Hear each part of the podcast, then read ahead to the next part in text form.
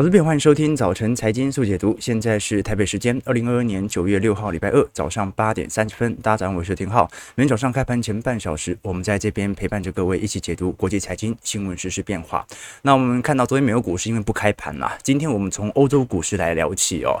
呃，昨天欧洲股市表现不是特别好哦，主要还是地缘政治冲突的问题哦。因为俄罗斯从上周末开始就延长了针对北溪一号的出口的禁令哦。那到目前为止，一直到今天早上。凌晨哦，都还没有任何的松绑，也就是说，现在北溪运一号运送的天然气的。这个量能哦是零哦，好，这导致了我们看到，不管是昨天 Stock 六百指数哦，早盘跌了一点四三 percent，德国股市跌幅哦也扩大到接近三个 percent 哦。那我们看到现在，如果是从欧洲股市来看，其实整体的基期水位跟亚洲股市跟美国股市都一样，也是跌破了所有均线，正在持续的向下挫当中。那么欧洲股市现在哦已经接近前一波的低点了哦，随时都会有破底的危机。当然哦，因为最近欧洲的讯息比比较混乱，我们今天用几分钟的时间来跟各位追踪一下目前欧洲实体经济政治之间的一个动荡，加上在欧洲股市的角度哦，欧洲股市是在所有的发达市场当中哦，难得见到基期非常非常低的水位的。好，你说新兴市场如果基期这个时候很低，感觉是可以理解的。哦，新兴市场大涨大跌嘛，波动性本来就比较大。好，但是。欧洲市场哦，作为一个发达市场哦，照理来讲哦，它的市场的波动度和稳定性啊，应该要类似于美国股市一样，成为资金的长期的吸引的来源。只不过啊，随着美元的升值，我们看到欧元呢陆续跌到零点九九哦，啊，随时也看到了对于市场上通膨的呃高情绪的累堆上，我们也看到了，不管是欧洲的 CDS 哦，啊，我们讲的信用违约掉期哦，目前的交易量也在大规模增加，会不会有欧债危机的问题呢？我们一一来谈。我们先从英国来开始聊起哦，啊，因为昨天我们看到这一次被称为新铁娘子的。特拉斯哦，这一次担任了英国首相哦。那么，呃，特拉斯是在二零一零年那个时候才刚进入到英国议会啦啊。本来他是一个西南边呃西南。呃，这个我们讲新南诺福克的一个小小的议员，后来呢，他在卡梅隆啊，以及我们讲强生哦政府当中啊，担任多个重要的要职。那他跟强生一样啊，他是明显的保守派，而且也是支持脱欧。那我们比较关注的事情，并不是他的背景啦，我们关注的事情是这位新首相现在刚上任就开始面对金融危机以来最严重的经济危机。因为观众，我们有我们看到这张图表，这张图表是目前全球目前。前的通膨率的实体情况哦，那我们看到的红色区块是欧元区，欧元区大概在这个月或者下个月，通膨应该完全的高点应该就会见到。那么美国的话哦，在七月份已经见到了，那你像是加拿大，更是在六月份就已经完全见到高点。那现在的问题就是，英国是所有的发达市场当中哦最晚。啊，就应该讲通膨的传导速度来得最慢，而且利率升息幅度也最大，但是通膨啊是最控制不住的。现在预估到二零二三年，英国由于由于它是一个进口能源的大国，很有可能在二三年它的通膨率会持续的创高。现在大概十趴多嘛，预估。大概在七八月稍微有所有所下缓之后哦，在明年年初还会创高到十二个 percent，所以观众朋友可以理解哦。我们对比在七月份的数据哦，英国已经算是 G7 当中哦，通膨力度来的最猛烈的国家哦，超过美国的八点五趴，也超过了德国的七点五趴，法国的六点八 percent，也超过了意大利的八点四 percent。那现在在英国内部哦，一样。能源和食品价格是推高通膨的主要因素哦，那这两项东西哦，跟老百姓的日常生活息息相关，所以很多人说啊，这个这一次强生下台是因为派对门，其实派对门也还好，那重点是你的物价。实在堆得太高了，好，所以造成名义上的非常显著的反弹，这反弹哦。那这一次我们已经看到哦，特拉斯已经公布，在今年年底以前会采取新一波的减税计划，希望借由这样的方式，第一可以减低由关税或者税率引起的通膨；第二点呢，希望能够避免哦，因为英国现在目前预估，如果按照目前的电力价格以及能源价格的话，在年底以前就会有三百万人呐啊，从中产进入到贫穷的阶段。好，所以现在来看哦，英国到底会不会如刚才我们从图表上市场预期到年底通膨率会来到十四个 percent 呢？完美，人家十四个 percent，你以为那是新兴市场国家？想不到是英国。那另外一点哦，因为极端气候的问题哦，啊，现在我们过去看到嘛，呃，英国在夏天也是热浪来袭啊，这个平均摄氏温度来到四十多度啊，这个是英国观测到的历史的最高温。那么现在哦，啊，其实温度稍微都有所降下来。现在的问题是，按照极端气候的频率哦，在年底以前可能会迎来史上最寒冷的冬天。那么对于天然气或者电费账单的话，现在。可能会产生一定性的冲击哦，因为目前按照市场的统计，有两成的英国家庭哦计划这个冬天可能要完全的关闭暖气哦哦，那如果无法妥善解决这个问题，新首相的日子肯定也不好过。我们来观察到目前为止，呃，其实整体 BOE 哦，也就是我们讲的英国央行所预测的通膨哦，自己都不是特别的乐观。我们从今年元月份到二月、三月、四月、五月，一直到现在八月份哦，你会发现很明显哦。英国央行对于内部的通膨的调升也在增加，所以它并不是投行给予英国目前通膨力度的大幅的拉升，而是英国央行本身就认为，按照目前能源进口替代的一个规模，很快的在第三呃第三季到第四季通膨会持续的创高。好，那如果我们从经济数据来多做些观察，好，英镑汇率一样哦，它也贬值到了几十年以来的最低水平。现在政府的借贷成本呢，也出现了空前的飙高。我们观察到现在哦。这张图表示英镑对美元汇率的关系哦，你看到目前英镑价格大概是在一点一五美元左右震荡哦，这个是一九八五年以来啊最低水平哦啊，当时我们看到呃现在所受到的冲击哦是。一九八零年代，当时美元呈现大幅度紧缩格局所形成的呃英镑的贬值情况哦。那另外一方面呢、哦，我们看到这张图表是英国两年期国债的收益率哦，目前也飙升到三点一 percent 了。好，现在呃这是二零零八年金融危机以来的最高水平哦。我说，刚没有，现在我们看到的英国国债或者是欧元区的市场公债或者投资等级债哦，目前的跌幅哦。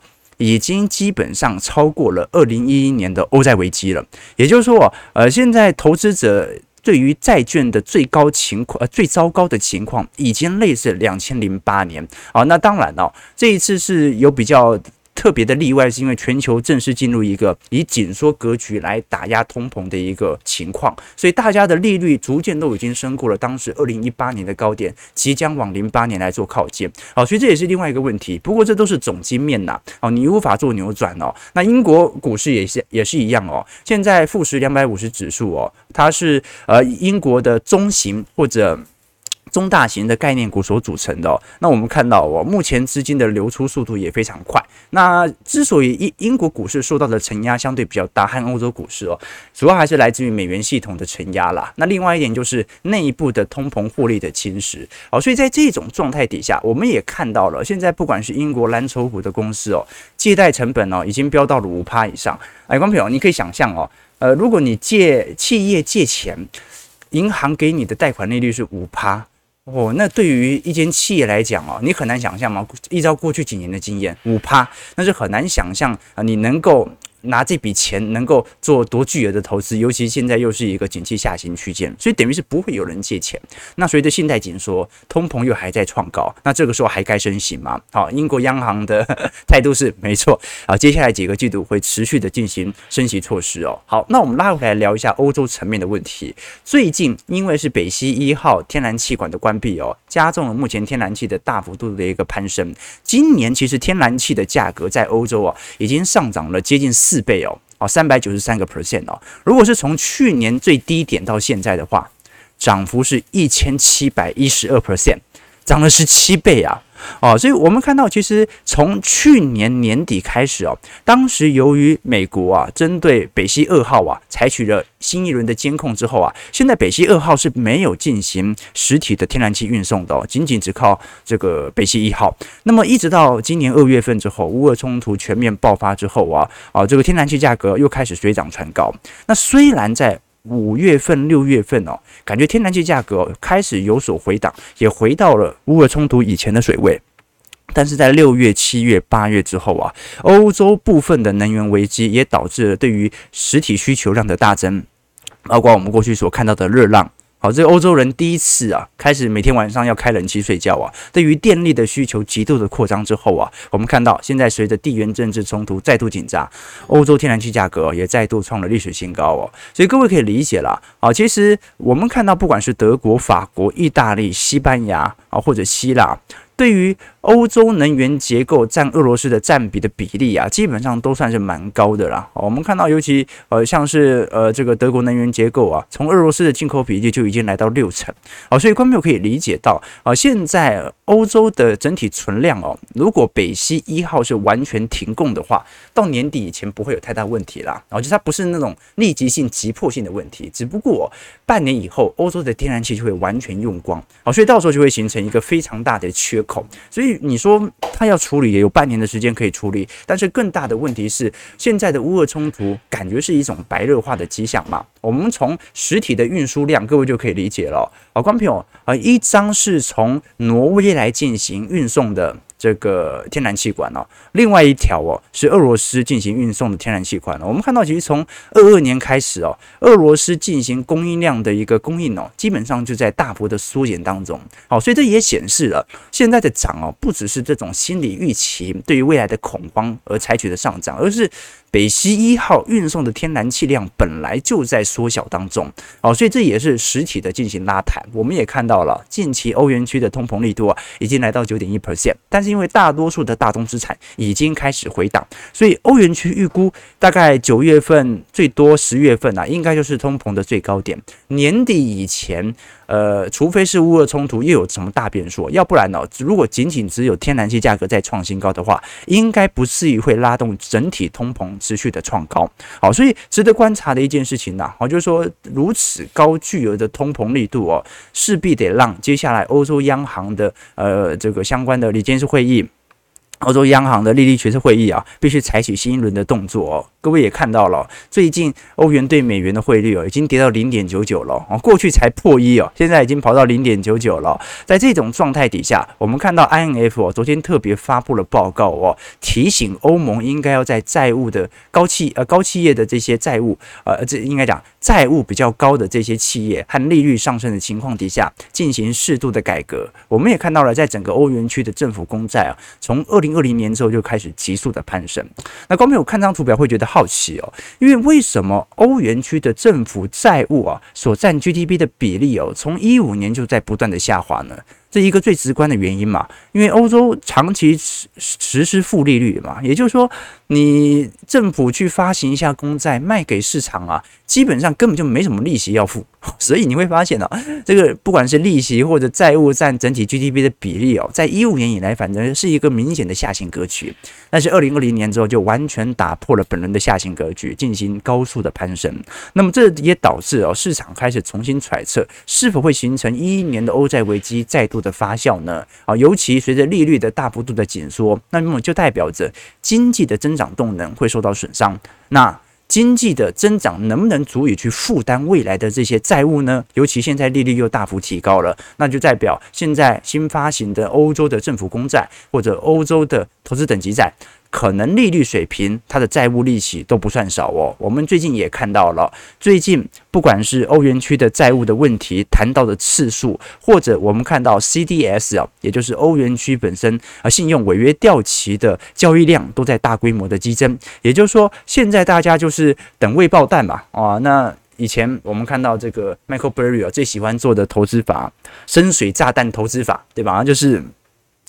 他就长期下注一件概率非常极低的事情，就像丢深水炸弹一样，就一直丢，一直丢，可能丢了一百个没关系，中一个，这个击中一支潜艇的话，那基本上这一百个深水炸弹都值得了。然后 Michael Burry 当时做投资 CDS 也是这样嘛，那投资我接近快两年吧，那在。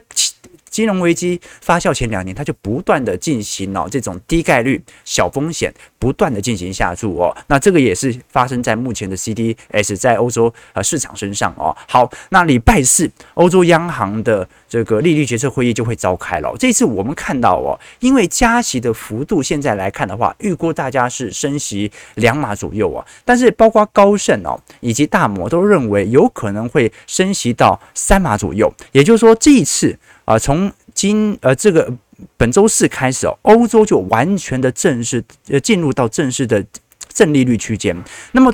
如果升息的速度开始产生了，那么通膨的下滑速度会有多快呢？现在哦，因为天然气价格还在飙涨，所以有某某种程度哦，通膨的高低它会取决于，首先是俄罗斯本身在未来几个礼拜所进行的表态啊，不太可能就这样一路封到年底了啊。这个对于欧洲的，对于俄罗斯的财政情况，呃，影响也会非常大。但现在预估啦。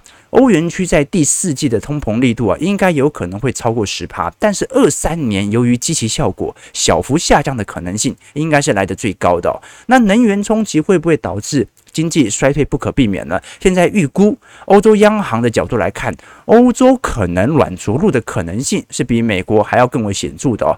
原因在于欧洲本身的基期增长动能本来就没有多高啊，光没有懂我意思吗？你当时跑最高的，跳最高的，摔下来一定来的最痛啊！但是欧洲在过去两年，老实说，它在复苏之路本来就是有一点坎坷的，所以它根本就没有跳过高。那没有跳多高，它的基期位阶就不会特别高。这个时候，它经济衰退看起来的这种数据上的冲击就没有特别的显著。好，所以我们现在所看到实体的动能情况哦，我们最后聊一下整个欧洲股市的位阶好了，因为其实欧洲股市在整个全球的市场当中哦。它如果是从 P/E ratio 来看哦，我们看到这张是这个欧洲六百指数哦，基本上已经低于了过去二十年的平均本益比水准了，目前是大概十一倍哦。观众朋友，欧洲股市的获利动能的情况，它比台北股市差点快要比台北股市还要来得便宜了。那当然了。这个摩根斯坦利哦，他认为可能会到会到十倍哦，也就是创三十到四十年来的新低啊。这个我们拭目以待啊。但是可以承认的一件事情就是，欧洲其实也有不少的这种优良的、这种具有大幅大多这个大量专利技术的这些公司哦，但是它的基期哦，居然跟亚洲的新兴市场一样来得低。好，所以这就说明了今年它所受到的冲击有多大了。好，这个是我们现在所看到真实在经济数据上的概况了。其实哦，呃，我会觉得说，现在的确整个市场上对于不管是欧洲还是对于整个股票市场上的看空声浪啊，其实越来越明显了。但其实市场就是这样吧，本来就是有多有空嘛。重点是你能不能不要呃被所有的这种顶尖的投资者感觉他们所发表的言论带着跑，要不然有时候做多，有时候做空，很快你的投资哲学就会被打乱。我想到有个故事哦，之前。呃，我看到，诶，那是佛教的故事嘛？他就说有一位石油大亨去到天堂参加一个重要的会议哦，然后一进到会议里面呢，就发现屋里面已经座无虚席，于是呢，他就灵机一动啊，就喊了一声说：“哎，地狱里面发生石发现石油了啊！”这么一喊呢，那天堂里面的石油大亨呢，就全部都往地狱去跑去嘛。很快呢，这个天堂啊，最后也只剩下后来的这位大亨了。然后这个时候，大亨就心想说：“诶，大家都跑去地狱了。”莫非地狱真的有石油吗？于是他也急忙的跑往地狱去了。什么意思啊？就是说，其实市场上的声浪哦，呃，往往都是一念之间，或者说一个念头啊，或者说大家喊了之后，就有羊群效应，然后开始奔跑啊。然后来呢，你会发现哦，呃，真实能够在投资市场当中活下来的，比如说巴菲特，能够毫无损伤，就是因为他不会跟着大家跑来跑去嘛，他始终有自己坚定的理念。他的价值投资不一定真的适用于这个时代，但是至少适用于他所信任的时代嘛。所以巴菲特一直告诉大家说：第一，不要感情用事，在你做投资的时候，不要让个人的感情和情绪影响到你投资的决定。你本来就有一套中心思想了，所以任何的涨跌应该只是你做相对应动作的时候。那第二点呢，是不要让其他人的观点和态度影响你的判断，要有自己客观的判断，不要被他人影响。包括我们提供的想法也是，投资朋友当然可以做一些批评啊，我们都 OK 的。那第三点呢，是不要轻易的放弃自己的投资原则和评价体系。有时候你会觉得感觉评价体系不太好啊，存股族被套牢了，不太开心。周期投资者。股市下跌了，成本价越摊越低，也不太开心哦。但是哦，不要因为暂时的怀疑而放弃你长期坚持的投资原则和评价体系哦。巴菲特到现在为止哦，他的原则都没有大幅度的改变过，好不好？提供给观众朋友。OK，而、哦、这小编特别提醒哦，没错，我们这个 Apple Podcast 哦。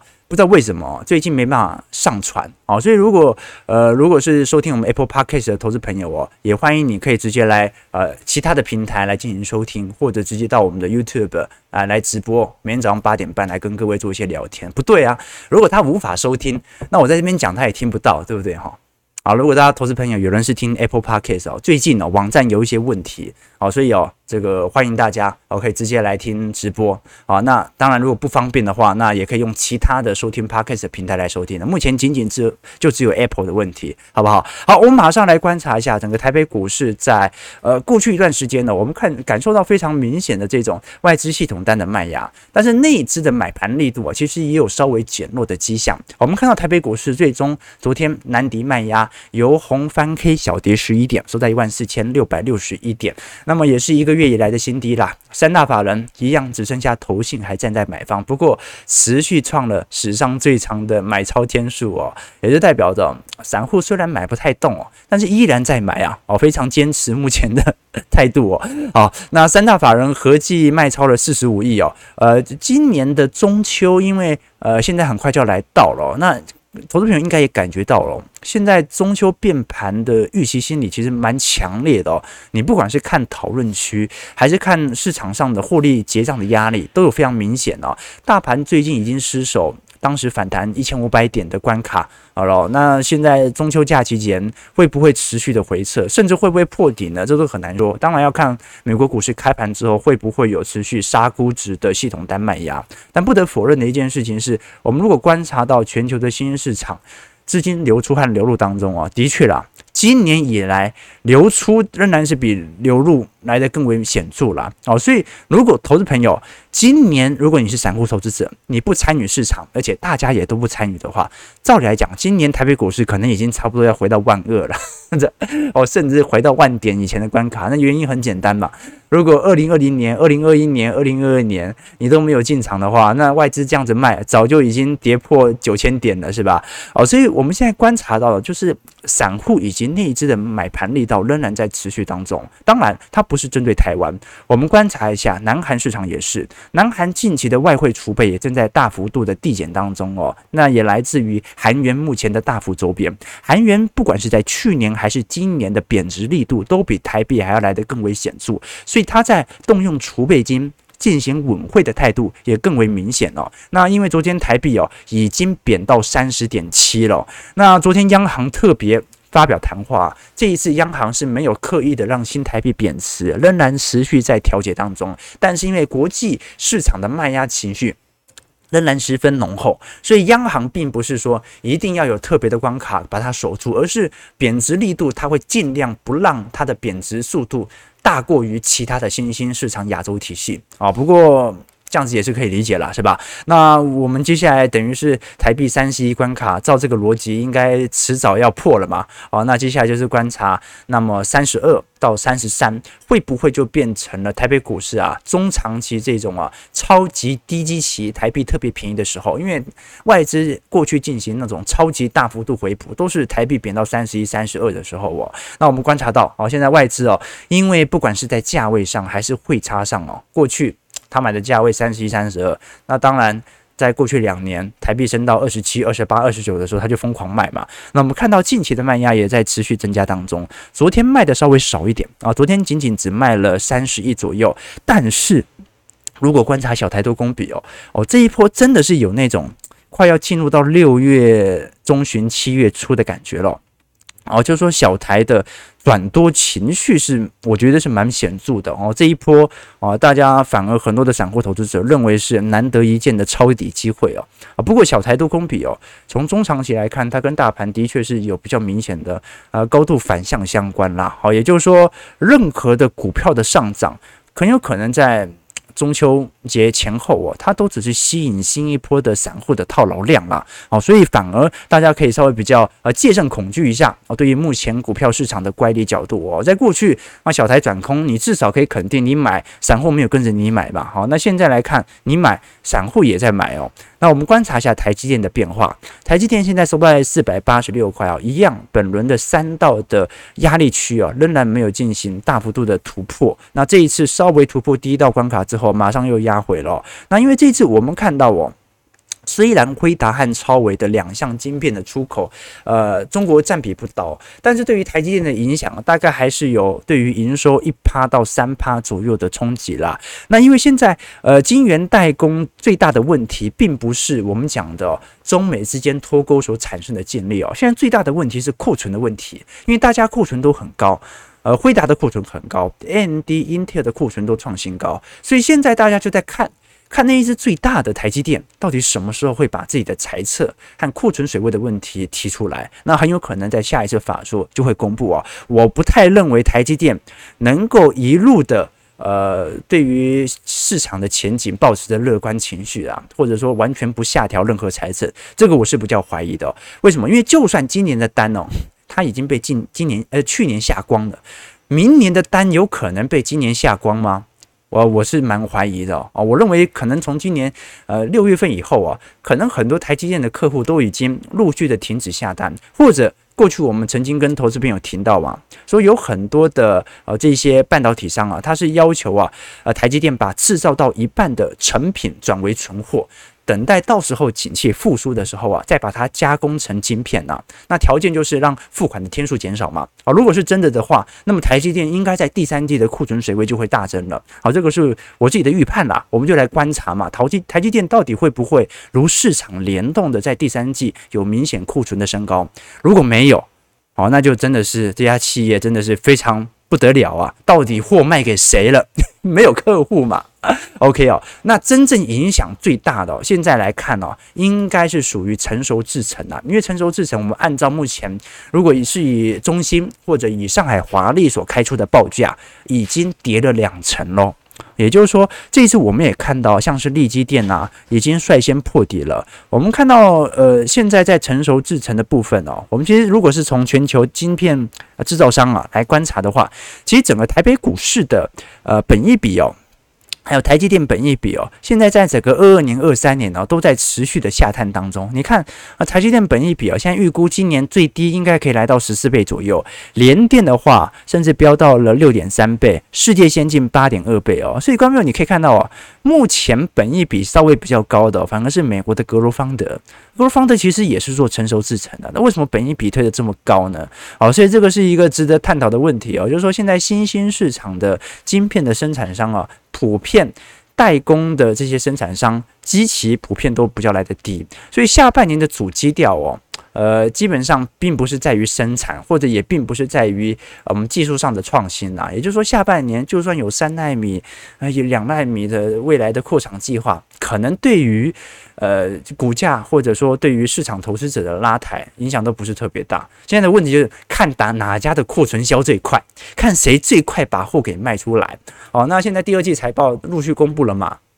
库存都还在创高，那么有一些还没创高，那接下来看那第三季那一些是不是要有更为明显的补跌的现象了？值得大家来多做一些留意和观察。我们来观察几只股票哦，你像是利基电的部分哦，这股价从挂牌以来就是频频的破底啊。好，所以各位可以理解到，现在像是 IC 整体的销售和库存变化都在明显的上升当中。成熟制程现在报价大跌哦，是因为 IC 业者的呃大砍价啦。啊，你像是跟利基电现在呃比较有紧密合作关系的，像是金豪科 或者做电源管理 IC 的力智哦，现在也是破底哦。那很多 IC 设计商有哦，你像是普瑞啊，这个我们讲这种祥硕啊、矽力，现在也在陆续的破底当中哦。所以 IC 整体的销售现在随着库存水位的升高，基本上整个下行区间哦，大概到明年一季度才有。离呃结束的一个迹象在，我们再观察一下哦。这张图表是联电哦，联电它基本上算是全球哦第二大成熟制成的这个生产商了。那我们可以观察到哦，联电到目前为止啊，今年的 EPS 哦预估会有呃六点八六块。哦，算是呃二零年的三倍哦，啊，相对于去年也增长了两块，所以联电在过去两年哦，基本上都是每年以两块多的速度大幅度的激增，可现在预估到二三年哦，就会从今年的六点八块下滑到四点二块，好，那么二四年不一定，二四年时间稍微有点久，要看到时候的库存调整情况，但是可以肯定的一件事情是，明年联电赚的钱一定会比今年少，那至于会不会比前年少？就要看一下调库存的情形了。我们看现在一样是重灾区的 IC 设计哦，你像联发科、瑞昱哦，虽然感觉有一点抗跌哦，联发科知道今年手机晶片不好做，所以现在联发科是全力的进行网通领域的投入，包括一些五 G 啊，或者一些呃卫星手机的晶片的研发。但我们也可以看得很清楚哦，现在如果是从本益比来看的话，这些 IC 设计哦，当时本益比都推高到接近二十倍啊，现在都已经来到个位数字了哦，联发科本益比来到个位数了。我们看像是世界。我们讲的这种呃晶片这个制造商，我们讲成熟制程，现在也是哦，当时的本益比最高曾经来到十七点五倍哦，现在几倍啊？好、哦，现在大概大概五六倍而已哦，哦，所以观众朋友可以理解，本轮的去库存的速度其实来得非常快。那如果是从呃最下游的 PC 品牌厂。从板卡来看，从笔电代工厂的库存天数，从伺服器的代工天数啊，其实都陆续在持续的创高当中。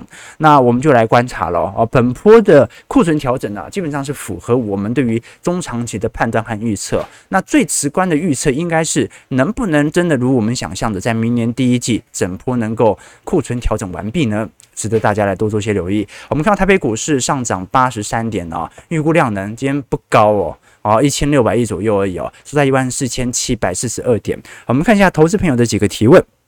OK，这个 Alex Lin 说，台湾央行真的很好混哦，每天只会在央行公布美元汇率，真的很好笑啊。他们小编小编很认真啊，还每天在脸书 po 文，对不对啊？只能等到二十二号开会了，但现在情绪诡谲，这个央行本来是要二十四小时以。以以待命的，不过以前彭淮南的时代应该算是过去了。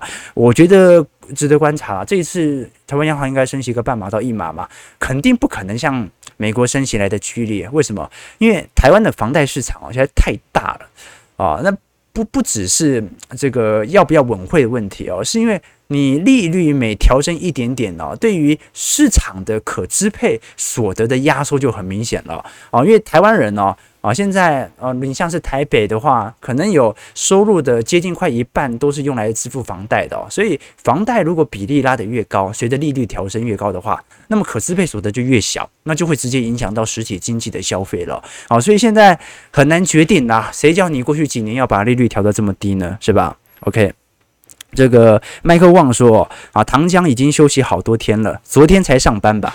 哈哈，是这样子吗？哎。呃，我我反倒会觉得哦，方面有没有觉得这个国安基金在万八、万七、万六的时候哦，感觉那个护盘的情绪很明显哦。现在感觉这一波的下跌下修哦，好像感觉没什么喊话，对吧？有有没有这种感觉？我有这种感觉，好像大家现在情绪有点诡谲，怪怪的哈。OK。好，我们再看一下这个 Alex Lin 说，台湾干脆学中国降息吧，反正 CPI 只有三点多，C CPI 三点多对台湾人来讲影响已经很大了。呃，Alex Lin 啊、我们看到庄董说，台币从贬破三十大块到昨天贬破三十点七，才花多久的时间？哦，啊，这这也是一个问题。可是我们也要想一件事情哦，就说利率水平现在的确预估在九月份升息之后啊，大概会在。呃，三个 percent 到三点二五 percent 左右哦。可是不管怎么看哦，本铺的利率周期水平很有可能都已经陆续的进入到尾声了。所以美元指数还能够强劲多久呢？这是一个问题哦，观众朋友，你保持高利率不代表着利率会持续飙升哦。保持高利率，市场就要开始反映未来不是高利率的时候了啊。所以市场永远都是提前实体的经济数据来进行提前反应的。那这也是我们节目在做的事情。所以你会发现啊，我们虽然看了很多当下的经济数据，但是是在回测我们过去所进行的判断是对不对的。而我们真实现在在做的预测是什么？我们真实在做的预测是。看一下明年第一季，我们对于经济形势的预判，它的拐点会不会出现？我们都提前预告在前，也让大家能够有一个好检视的地方。每天做直播很挑战啊，但我觉得最有趣的一件事情就是啊，投资啊，你可以看多，你可以看空，你可以买石油，你可以买黄金，你可以买股票，你可以卖黄金，你可以卖石油，你可以卖股票，但是最终。你会有投资绩效来检视你当时所做的判断是对的还是错的啊？这个就是投资好玩的地方。好，投资朋友如果喜欢我们节目，记得帮我们订阅、按赞、加分享。我们就明天早上八点半早晨财经速解读再相见。祝各位投资朋友看盘顺利，操盘愉快。好，记得帮我们按订阅、分享哦。我们就明天早上八点半再相见了，拜拜。